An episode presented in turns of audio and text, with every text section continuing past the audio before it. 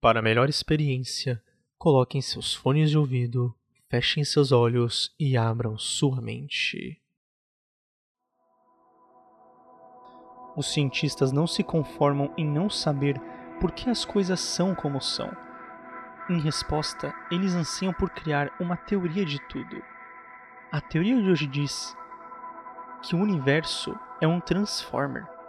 É a famosa teoria do construtor. Sejam todos muito bem-vindos para mais um episódio de Teorias do Universo.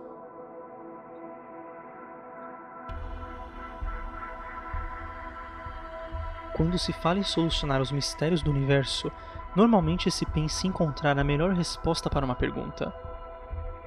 Mas e se não estivermos fazendo as perguntas certas?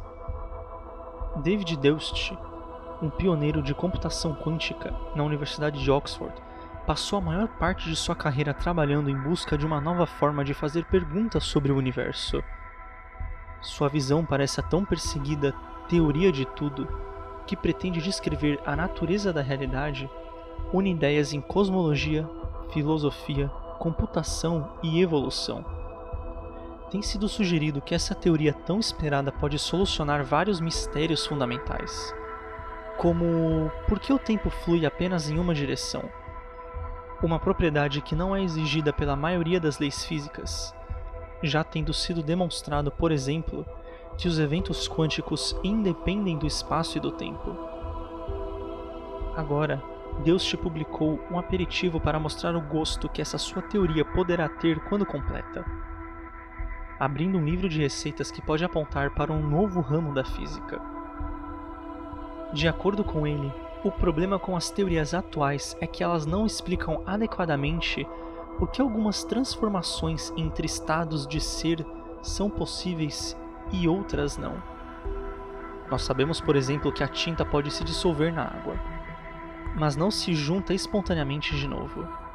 O que não sabemos é por que deve ser assim.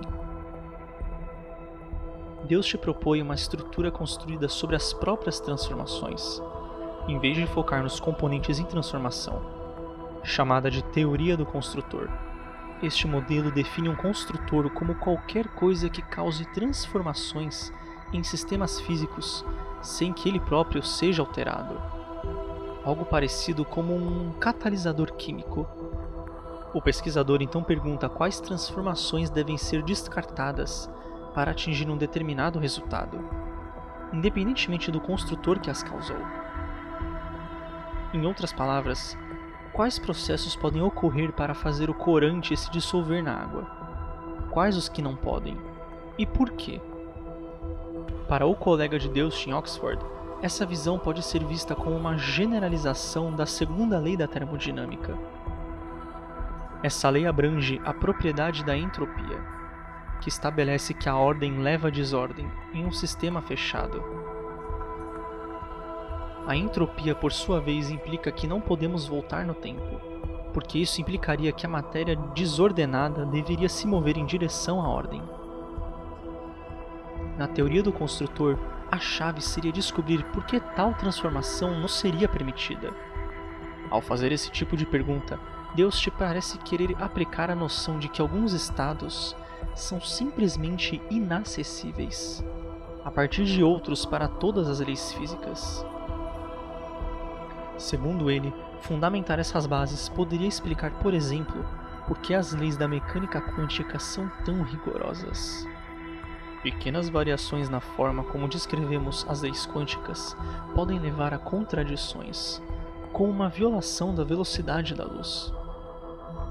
Tão logo você modifique a mecânica quântica, algo dá errado. Por que isso? É um quebra-cabeça o colega de Deus, Tim Vedral, sabe bem disso. Ele já propôs que a física quântica e a Matrix podem recriar-se mutuamente, e estudado implicações práticas do tipo que estabelece que deletar dados pode resfriar os computadores. Mas, se a teoria do construtor puder mostrar quais transformações são permitidas e quais não são, isso poderia explicar os próprios fundamentos da mecânica quântica. O que Deus te parece estar buscando é uma teoria que vai além de uma visão computacional do universo. Ele próprio formulou uma hipótese de que as máquinas do tempo do futuro podem ser detectadas hoje. Ele afirma que a teoria do construtor poderia não apenas ajudar a unificar a relatividade e a mecânica quântica, como também poderia mostrar que elas são partes necessárias do universo, respondendo a perguntas filosóficas, inquietantes de que por que as coisas são do jeito que são. Qual a sua maior teoria sobre o universo? Mande-a para mim, gabrielmussolin.hotmail.com e vamos discutir ela juntos.